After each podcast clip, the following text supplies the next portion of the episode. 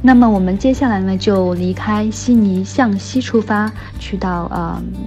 著名的这个自然遗自然文化遗产蓝山。蓝山呢，距离悉尼一点五小时左右，呃的车程。呃，如果是坐如果是自由行的客人的话呢，也可以从中央车站，呃坐火车出发，大概是两个小时的时间就可以抵达卡通巴。然后，呃，再转乘当地的一些呃当地的蓝山当地的大巴前往其他的一些重要的景点。从卡通帕向上登上去的话，可以到达回音角的观景台，眺望这个呃壮美的这个三姐妹峰的岩层。整个自然保护区呃山峦叠起，非常的磅礴。那蓝山的得名呢，其实跟我们所认识的蓝山的咖啡并没有什么关系。它主要是因为蓝山的得名呢，主要是因为呃桉树叶挥发的这个呃雾气，由于太阳光的照射而形成淡蓝色的薄雾而得名的。那么观赏蓝山，除了在呃观景台。回音角的观景台观赏之外呢，也可以坐呃著名的风景蓝山风景世界的缆车，在高空呃的玻璃玻璃缆车上面去凌空俯瞰整个蓝山地区。那也可以坐这个世界上最陡的小火车的铁路，以六十度的呃斜坡向下俯冲进入蓝山的呃。呃，底部去了解当时作为一个采矿区的呃蓝山的下沉的一个地貌风情。那么目前来说，很多去蓝山的行程当中都是以嗯一天往返的行程为主。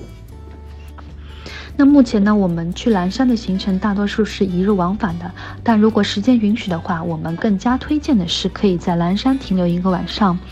呃，可以去参观当地的蓝山秀丽的小镇，很多的画廊、精美的一些购物和艺术品，也可以在呃当地的酒店品味、品尝一顿呃非常好的这个呃下午茶，悠闲的度过一整天的时光，能够更好的去了解整个蓝山除了自然风光之外的一些人文特色的地貌。那听说蓝山这边的空气也非常好啊，很多呃含氧量也非常高，当地居然还有售卖这个蓝山空气作为纪念品的，所以小 tips 是大家去的时候可以带一个空瓶子，这样我们带回来的就是蓝山的纪念品啦。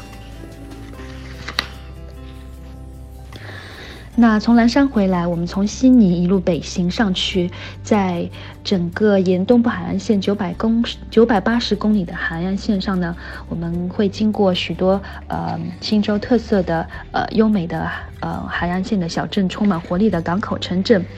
一路北上到拜伦湾，然后与呃昆州相连。那在这条路上呢，我们可以选择根据你的时间来安排。呃，或者是两到三天的一个短途的周边游，也可以是四到五天的一个传奇太平洋自驾的一个旅程。那首先我们会到达的呢，就是中央海岸，呃，距离悉尼约一点五小时，它也是呃在北行路上第一过第一个经过的沿海的城市。那中央海岸最有特色的呢，莫过于就是它的这个鹈鹕卫视鹈鹕卫视的一个项目。二十多年之前呢，炸鱼薯条店的店主们呢，每天会将碎蟹喂给鹈鹕。那如今呢，这也已经变成了中央海岸的一大传统。每天下午三点半半的时候呢，就会有一个免费的鹈鹕喂食的体验。到时候呢，成百上千的呃呃鹈鹕呢，都会聚集在这个鹈鹕广场的鹈鹕广场上面喂食。在喂食的过程当中呢，呃。当地的志愿者和协调员呢，也可以借此机会查看鹈鹕的身体状况，所以也是一个非常好的呃保育的一个一个工作。嗯，这里呢也表现出，其实澳洲人民对动物都非常的友善。在中央海岸呢，也可以去澳大利亚爬虫动物园，在这里呢居住着呃很多澳洲。特色的有袋的动物和世界各地的呃一些爬虫类的动物，比如针鼹啊，比如一些特色主题的爬行动物，比如啊蜘蛛呃两栖类的蜥蜴，各各种各样的蜥蜴。然后呃，其实也是一个非常好的亲子项目。小朋友们过来之后呢，可以去喂食。小朋友们过来之后呢，也可以去喂食呃那个袋鼠，也可以去跟考拉一起合影。那么呃非常大的这个跟小朋友身高差不多大的那个呃大的陆龟，可以跟他一起去漫步，也是呃创造一个非常好的环境，让小朋友跟动物们能够亲近去和。和和认知这些动物，那在这里呢，也能看到脾气最暴，澳大利亚，呃，脾气最暴躁的这个鳄鱼，Elvis 也是住在这里的。那离开中央公园，下一个去到的就是猎人谷了。猎人谷呢，距离中央公园一个小时的车程，也是澳大利亚最受赞誉和呃最古老的葡萄酒产区。这里呢，以嗯。干型的猎人谷赛美隆葡萄酿成的干型葡萄酒，以及澳洲最老的葡萄藤希拉子，呃所产的红葡萄酒最为代表。那在猎人谷呢，很多活动是跟呃葡萄酒是分不开的。嗯，我们可以拜访一百多家的葡萄酒庄，去呃品味各种各样的葡萄酒的类型，寻找你最喜欢的那一款。呃，喜欢甜。型的葡萄酒的女生们呢，我推荐你必须尝试一下这里的 Moscato 的这一款酒品，非常的好喝和甜。在猎人谷呢，也可以去体验呃很多跟葡萄酒相关的一些活动，比如说呃葡萄采葡萄的体验。如果是我们人数多的话，可以组成呃两两三三的队伍来进行一个 PK，在采葡萄的过程当中呢，去体验制作传统的制造葡萄酒的这样子的一个乐趣。那也可以乘坐这个 Segway Tour，呃以呃一个比较环环保的方式去呃欣赏整个呃猎人谷地区它的一个自然的风貌。在这个过程当中呢，你也会看到一些呃居住在这里的野生的袋鼠，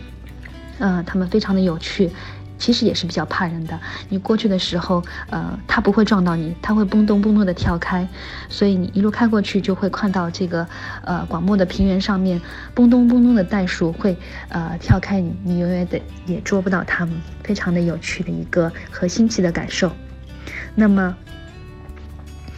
嗯，在猎人谷坐热气球也是非常推荐的一个项目。在早起的清晨当中，呃，在霞光里，在猎人谷的高空当中，可以俯瞰整个猎人谷地区的葡萄酒，呃，庄园的一个风情。在热气球下来之后呢，也可以享用最地道和丰盛的一个澳式早餐，呃，想必也是非常难忘，也是非常难忘的一个体验。那么离开猎人谷之后呢，下一个我们就可以到达斯蒂芬斯港。大约距离猎人谷一点五小时的车程。斯蒂芬斯港呢是一个呃碧海蓝天、充满活力的港口。这里呢有呃二十六处的海滩、广阔碧蓝的海湾，还有嗯风景如画的一个迷人的海上的呃港口。斯蒂芬斯港呢，居住着约一百五十多头的宽吻海豚，在每年五至十一月迁鲸鱼迁徙的季节呢，也可以看到鲸鱼。所以在斯蒂芬斯港，嗯，不妨做一段呃观鲸或者是观海豚的旅程，也是非常推荐的一个项目。此外呢，附近的呃沃瑞米尔保护呃区的保护区呢，有南半球最大的移动海岸沙丘，在这里呢，呃，沙丘高达三十米，可以。那在此呢，也可以体验呃不同的沙丘沙丘运动，比如可以乘坐四驱车的沙丘探险之旅，在当地这个呃领队的带领之下，在整个广袤的沙沙地上面去呃骑行，呃非常的酷和帅。然后呢，呃另外的方式也可以到三十米高坡的嗯沙丘高地上面坐上呃滑沙板，一共。呃，从从三十米高的沙地上面一冲而下，也是非常好的一个体验。此外呢，在呃沙滩上骑呃海滩骆驼，嗯，想象一下我们呃背靠着大漠的黄沙，然后眼前看到的是一整片碧蓝色的海水，嗯，在一行人坐在这个骆驼上面，在夕阳的余晖中慢慢的过去，是一个非常呃独特和壮丽的画面。我觉得也是非常期待的一种。那么一般来说呢，在呃这条北行路上呢，很多会在斯蒂芬斯港选择回到悉尼，也可以选择我们继续北上前往呃呃麦考利港。那麦考利港呢，是一个呃拥有非常好的阳光沙滩的地方，也是北行路上非常好的一个休闲的落脚点。在这里呢，呃有非常多的海滨餐厅，嗯各种各样的活动呢也不呃每年也。每年的各种各样的活动也不停歇。那每年十月的时候呢，会举办呃哈斯汀美食节，呃当地的葡萄酒、嗯啤酒、奶酪、农场奶酪、呃新鲜的食材等都会在这个期间展出。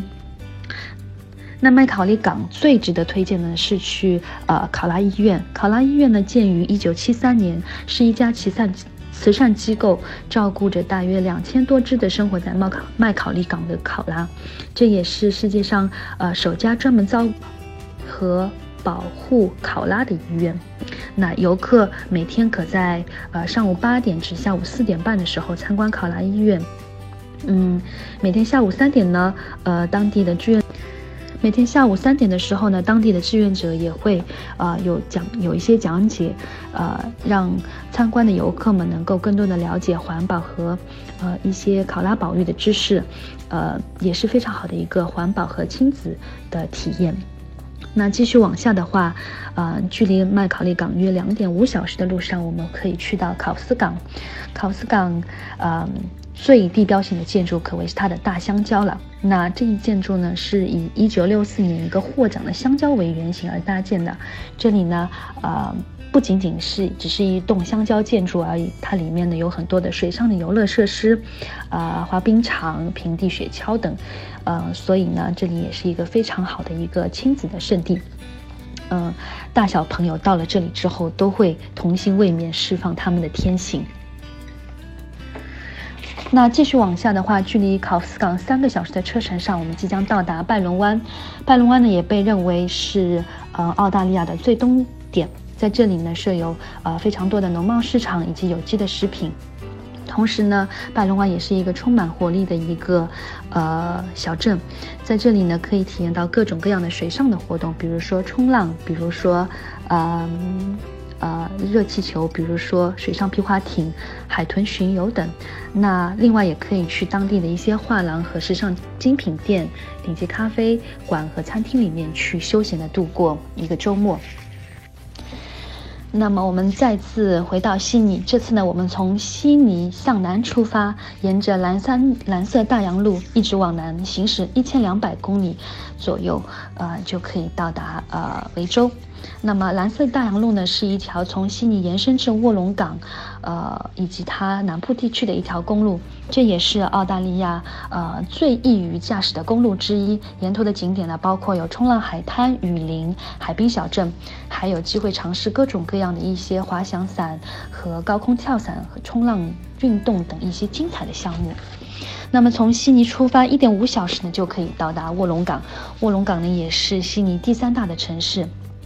卧龙岗呢，也是，呃，距离悉尼最近的一个跳伞点，在专业教练的指导下，呃，可以带领大家啊乘坐飞机欣赏沿途的风景，然后呢一路攀升至四千五百米的高。随着这个刺激程度的越来越高啊，这个专业的教练会帮你准备倒数，之后从呃一起呢从北卧龙岗沙滩正上方的高空一跃而下。哇，这个精彩的体验，我觉得试过的一辈子都不会忘记。那么，在卧龙岗的巴德 hill 山观景台也是不可错过的一个很好的去处，这也是一个国际著名的滑翔伞圣地，在山顶可以三百六十度眺望这个南太平洋上浩瀚的风景，远处可以看到海洋大海洋大桥上面四百五。呃，五十六米长的整个全桥的风景，从两端的峭壁延伸至海洋的上方，整个工程可谓是一个奇迹。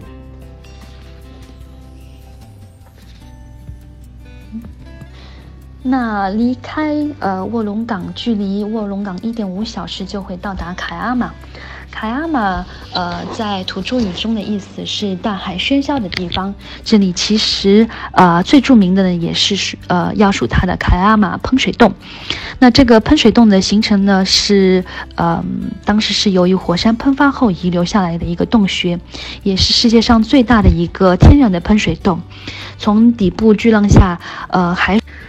巨浪呢从底部涌入洞穴之后，再从洞口猛烈的喷射而出，呃。最高可达二十几米，场面呢非常的壮观。那在这里的提示是，去之前呢最好查一下当天的涨潮时间，嗯，最好是选择在涨潮的时候去，能够有更多的机会看到它这样一个壮观的场面。